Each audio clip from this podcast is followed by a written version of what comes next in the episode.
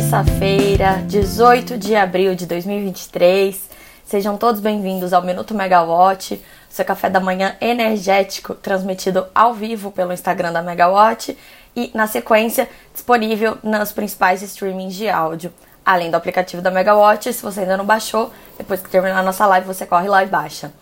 Eu sou Camila Maia, vocês estão comigo hoje para esse Minuto Megawatt, é, num dia chuvoso aqui em São Paulo. Vamos torcer para que saia um solzinho mais tarde.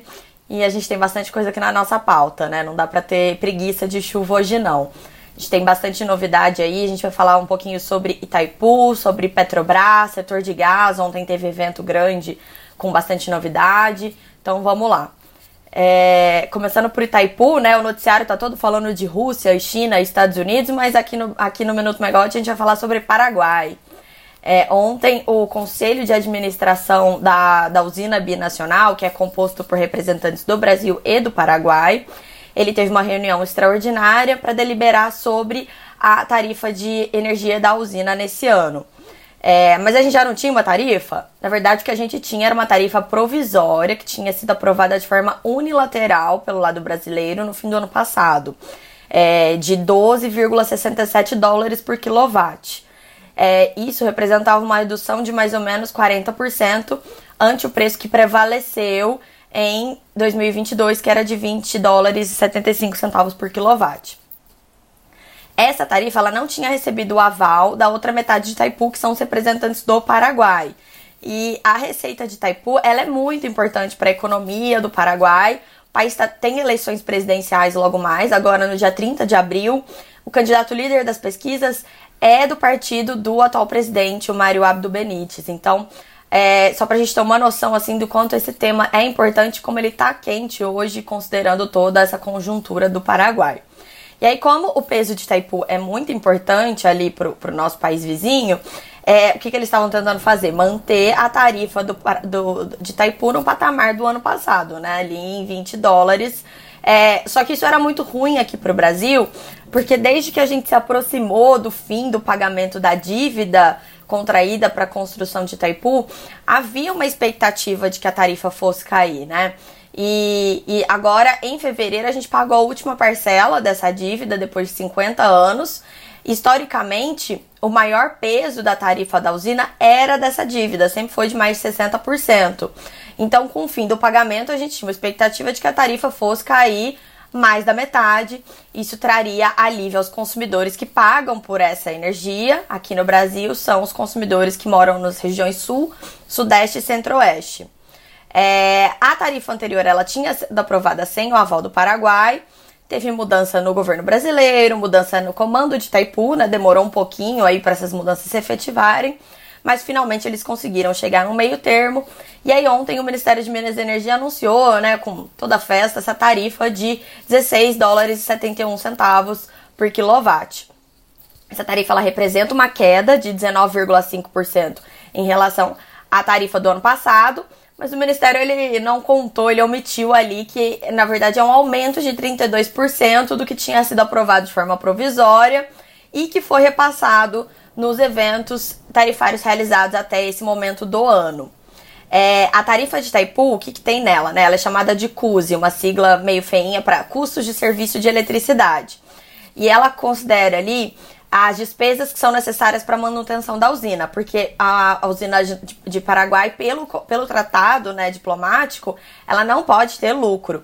Então, se todo ano eles fazem o um orçamento, fazem a previsão de quanto que eles vão, quanto que vai ser necessário para a usina receber é, para poder bancar todos os custos. E aí, isso é transformado depois na tarifa. Historicamente, a maior parte era a dívida, sempre representava a maior parte, mas também tem ali os pagamentos de royalties pelo uso da água e o custo de exploração da energia. É, só que desde 2003, a tarifa uh, de Itaipu também comporta os gastos da chamada missão socioambiental da usina, que são recursos que sempre são usados ou no Paraguai ou no Paraná, que é o estado onde fica a usina, né? Ali no, no lado brasileiro ela fica ali em Foz do Iguaçu. E, eles, e esses recursos eles acabam bancando obras de infraestrutura na região, além da questão da manutenção, da fauna e da flora, da fauna e da flora locais. Ali tem um parque de manutenção é, bem legal, assim, né? É, e foram pagos obras de a ponte de integração Brasil e Paraguai, o aeroporto de Foz do Iguaçu, muito bonito, a estrada boiadeira, inaugurada no ano passado. É, aliás, o presidente Jair Bolsonaro, o ex-presidente Jair Bolsonaro, ele ia bastante lá para Foz do Iguaçu para inaugurar esse tipo de obra. É, é, e essa cifra, ela subiu cada vez mais e hoje em dia é, é, ela que representa a maior parte do peso da conta de Itaipu, né, no lugar da dívida. Essa não foi a primeira vez que a tarifa de Itaipu foi alterada na metade do ano por questões diplomáticas. É, no ano passado, ela ficou congelada desde 2009. E aí, em 2021, o governo fez uma redução unilateral da tarifa, baixou de 22,60 dólares para 18,97 dólares o quilowatt. E aí ficou um cabo de guerra entre o governo do Brasil e do Paraguai, até que em agosto apenas eles conseguiram chegar no meio termo, e aí a tarifa foi para 20 dólares e 75 centavos. É, como as distribuidoras elas vinham considerando esse valor menor nos eventos tarifários, foi usado um saldo positivo da conta de comercialização de energia de Itaipu para compensar as distribuidoras sem realizar repasse para a tarifa.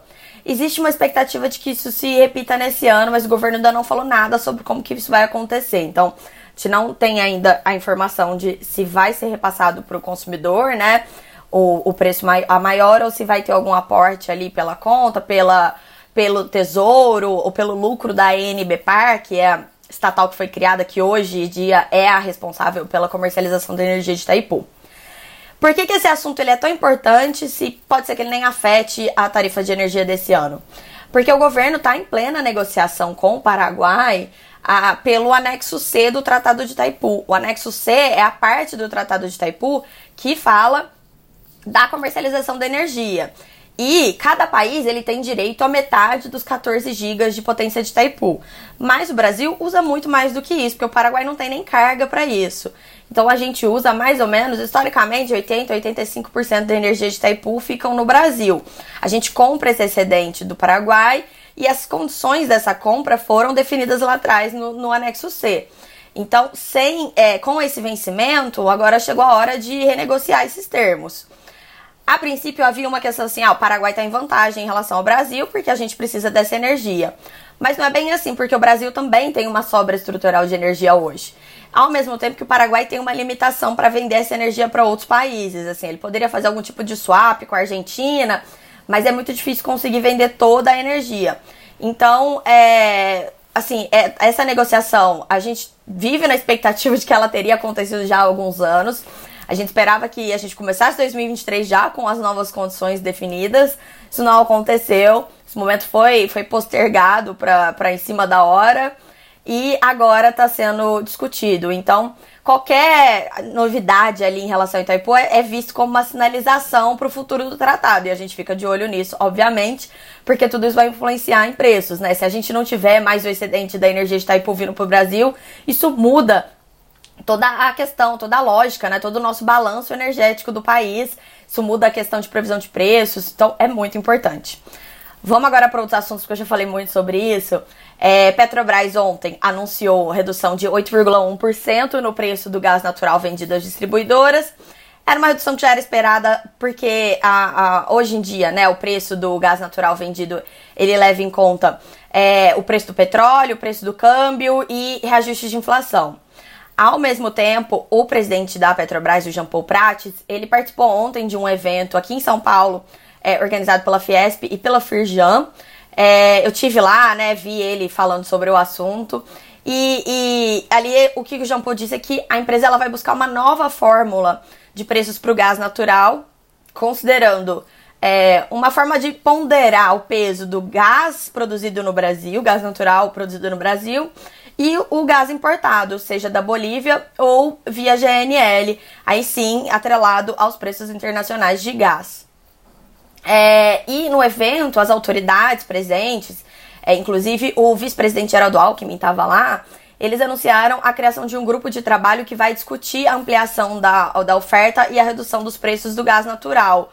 É, a gente tinha aquela expectativa de uma medida provisória para falar sobre isso, né, para tratar sobre é, como, como aumentar essa, essa exploração de gás natural no Brasil, já que hoje a gente tem a limitação de não ter o escoamento, a gente tem essa dificuldade do ovo ou da galinha. Vem primeiro o gasoduto ou vem primeiro o gás? Mas aí se extrai o gás, para onde o gás vai, né? Então tudo isso vai ser discutido nesse grupo de trabalho. E ainda em Petrobras, aí já uma questão de governança, é, tem saído muitas notícias aí a respeito dos nomes indicados para o conselho, que foram vetados ou não. E a Folha de São Paulo, ela publicou uma reportagem que fala que o, o governo do presidente Luiz Inácio Lula da Silva, ele pretende repetir o que o antecessor Jair Bolsonaro fez e insistir em candidatos ao Conselho de Administração da Petrobras que foram considerados inelegíveis pelos órgãos internos de governança da estatal, tanto seguindo o, o estatuto da empresa, quanto também a lei de governança das estatais. A reportagem ela fala que até o momento quatro dos 11 nomes que foram indicados foram rejeitados por terem possíveis conflitos de interesse. É, e mais ao mesmo tempo o Ministério de Minas e Energia já falou que vai manter as candidaturas de dois dos indicados, que são o Pietro Mendes. Ele foi vetado porque hoje ele é secretário de Petróleo e Gás do Ministério. E o ex-ministro Sérgio Machado Rezende, ele também foi considerado inelegível porque ele teve é, é, cargo de, em, em, estrutura decisória de partido político. Aí, na sequência, foram considerados inelegíveis o Efraim Cruz, que é o atual secretário executivo do Ministério de Minas e Energia, pelo mesmo motivo do Pietro Mendes, e o advogado Renato Campos Galupo, também por participar de estrutura decisória de partido político. Tudo isso é vetado pelo Estatuto da Companhia e pela Lei de Governança das Estatais. É, essas regras, inclusive, elas vieram para proteger né, as empresas estatais de ingerências políticas. Então, foram vetados é, nomeações de pessoas que, que estivessem em cargos políticos, em cargos no governo ou ligadas a partidos. Agora, a diferença em relação ao ano passado é que quem entrou no jogo também foi a Comissão de Valores Mobiliários, a CVM. A CVM é o xerife do mercado de capitais, é o órgão que fiscaliza o mercado de capitais brasileiro. A Petrobras, como ela tem ações, ela é negociada no mercado de capitais, ela tá é, atrelada ali às decisões da CVM, né? Então ela tem que seguir as, decisões da CVM, então vamos ver o que, que vai acontecer. É, uma notícia legal agora no mundo do óleo e gás foi um anúncio ontem da Selem. Ela vai investir 12 bilhões de reais em biorefino na Bahia, a partir da infraestrutura existente da refinaria de Mataripe, que é a antiga refinaria Landulfo Alves, a Relan, foi privatizada pela Petrobras. É, ela foi arrematada pelo fundo é, Mubadala. É, foi assinado um memorando de entendimentos entre o governador da Bahia, o Jerônimo Rodrigues, e é, representantes da, da Selem, né, do Mobadala, na verdade, durante a passagem ali do governador por Dubai. Ele estava na comitiva do presidente Lula na China, na volta eles passaram por lá. E esse memorando de entendimentos, ele, ele prevê que a Selem comece a produzir já em 2026 é, diesel renovável, o HVO, e o combustível renovável de aviação, o SAF. É, a companhia ela disse que essa produção, a princípio, pelo menos, ela vai ser voltada para exportação. Começaria já no primeiro semestre de 2026 e a capacidade de produção seria de 1 bilhão de litros por ano. E rapidinho, antes da gente encerrar aqui, para irmos para a reunião ordinária da diretoria da ANEL, é uma notícia de ontem da CCE, a Câmara de Comercialização de Energia Elétrica. Ontem eles fizeram um café da manhã com, com jornalistas, é, até para o presidente do conselho, Rui Altieri, fazer um balanço da sua gestão, né, que termina agora no finalzinho de abril, depois de oito anos. E, e, ele falou bastante coisa, as reportagens estão na plataforma, eu não vou resumir aqui para vocês, eu convido vocês a lerem, teve bastante coisa legal. Mas eu queria terminar esse minuto hoje com um número muito legal que ele falou ontem, que foi que a CCE espera terminar o ano com 98 comercializadores varejistas habilitados. É, tudo isso de olho na abertura do mercado de alta tensão a partir de janeiro de 2024.